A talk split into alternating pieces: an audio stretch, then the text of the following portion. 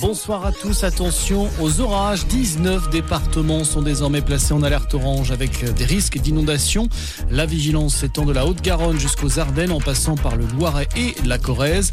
La Météo France s'attend à de fortes pluies accompagnées de grêles et de rafales de vent qui pourraient atteindre les 100 km heure par endroit.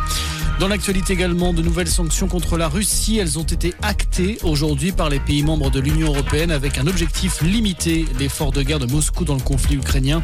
En parallèle, l'UE a débloqué 3 milliards et demi d'euros supplémentaires pour continuer à fournir des armes à Kiev. Les recherches continuent dans l'Atlantique Nord pour tenter de retrouver Titan. Le sous-marin touristique est porté disparu depuis dimanche soir. Il était parti explorer l'épave du Titanic avec 5 personnes à bord, dont l'ex-plongeur français Paul-Henri Narjolet. Trois navires sont arrivés sur les lieux ce matin pour aider les secours qui ont capté la nuit dernière des bruits sous l'eau, potentiellement des preuves de vie de l'équipage. Retour en France, Karen Mezzino, décorée de la Légion d'honneur à titre posthume. Cette infirmière de 37 ans avait été assassinée au CHU de Reims le 22 mai dernier. Dans cette affaire, un suspect de 59 ans a été mis en examen et placé en détention provisoire.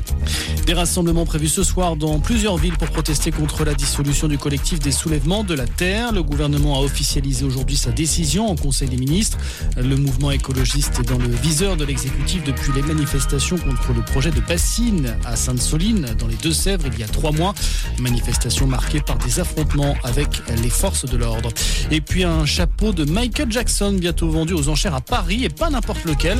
Celui que portait la star quand il a réalisé pour la première fois son célèbre Moonwalk. C'était en 1983 devant les caméras de la chaîne américaine NBC. La pièce, estimée entre 60 000 et 100 000 euros, sera l'attraction de cette vente aux enchères qui se déroulera à l'hôtel Drouot le 26 septembre prochain.